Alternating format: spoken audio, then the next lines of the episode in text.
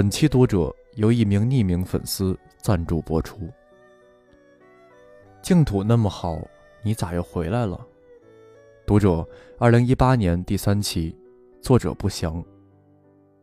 关注“静夜星火”微信公众号，一起开启静谧的晚间阅读时光。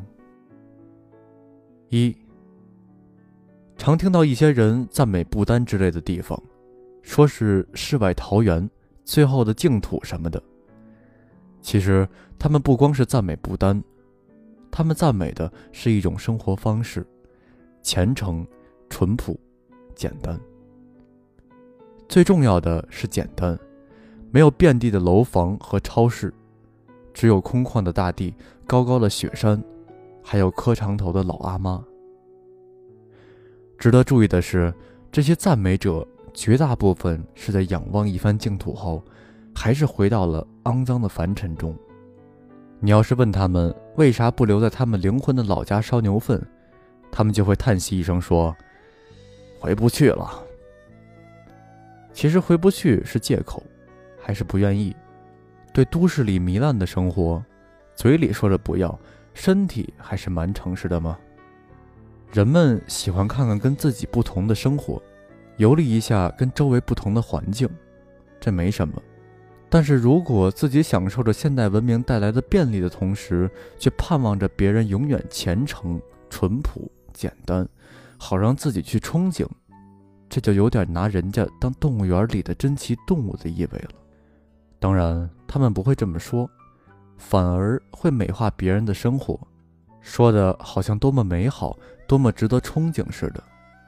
说的多了，有时候自己也信了，就是腿不信。二，大多数情况下，你赞美的简单生活，其实只是没有选择的生活。你可以留下来烧牛粪，也可以回上海烧天然气。你选择了烧天然气，那就是你的选择。他不能去上海烧天然气，只能留下来烧牛粪。然后你说他选择了简单的生活，这就是虚伪。如果现在把你周围的超市关掉，再把你周围的饭馆都关掉，把包邮的网店都关掉，你肯定会像杀猪似的叫唤，认为这些都是生活必需品。既然你需要这些东西，凭什么认为别人就不需要？有些人可能会说，现代人的灵魂已经被物欲玷污了，那些净土里的纯洁心灵不需要这些。可惜这是胡说，我不否认。一个社会里会有少数特立独行的人，即便你给他丰富，他也会选择简单。但是作为普通人，如果你让他们选择是旱厕还是抽水马桶，他们一定会选择抽水马桶。这没什么可耻的，这是人类的本性。作为一个物种，人类就喜欢多做尝试，喜欢各种各样的刺激。喜欢各种各样的选择，喜欢在生活上的各种便利，就是靠着这些本能，人才进化成为现在这个物种，人才发明了飞机和铁路。没有人类的这些本能，那些净土你连去都去不了。不管他们怎么赞美那些净土上人们的淳朴，那些净土上也开始有了麦当劳，有了超市。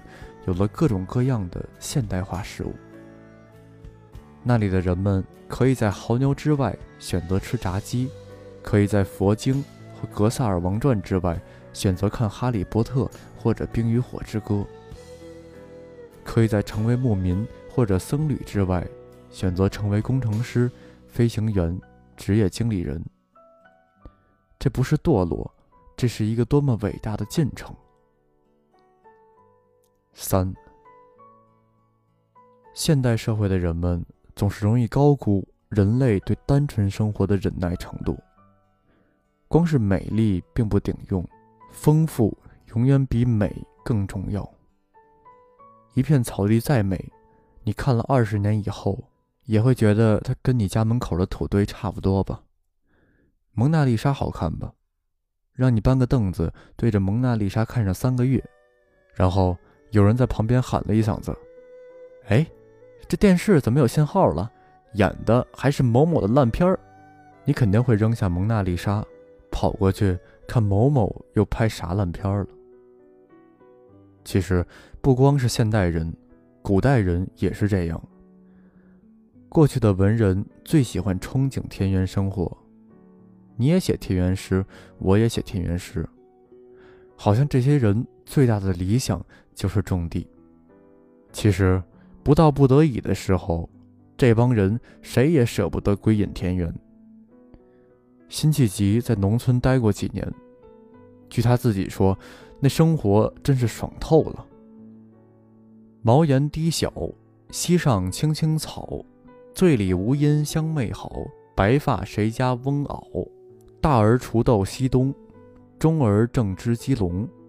最喜小儿亡赖，溪头卧剥莲蓬。生活真是押着韵一般的美好，可是，一旦朝廷召唤，辛弃疾也顾不得溪上青青草了，急吼吼的出发，单车就到，风采凛然。想想这位大词人，背后是美好的莲蓬和青草地，他却一脸凛然的风采，坐着单车咕噜咕噜往前跑，怕是归隐后的生活也没那么好吧？说是远离喧嚣，洗涤自己的灵魂。但关在那里时间长了没话说，你那洗得干干净净的灵魂，估计看见你都烦。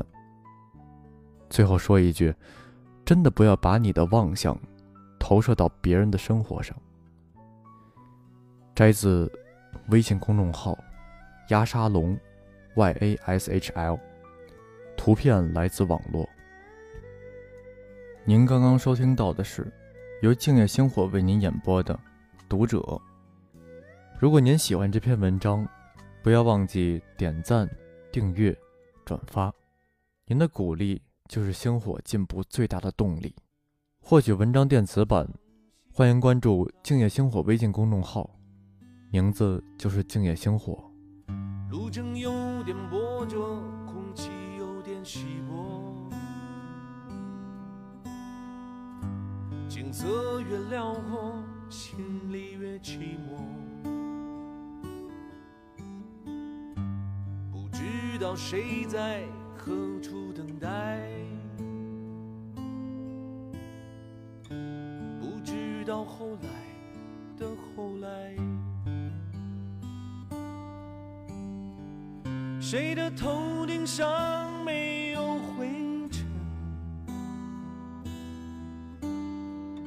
谁的肩上没有过齿痕？也许爱情就在洱海边等着，也许故事正在发生着。谁的头顶上没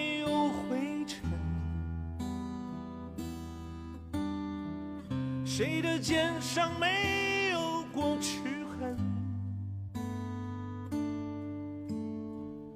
也许爱情就在洱海边等着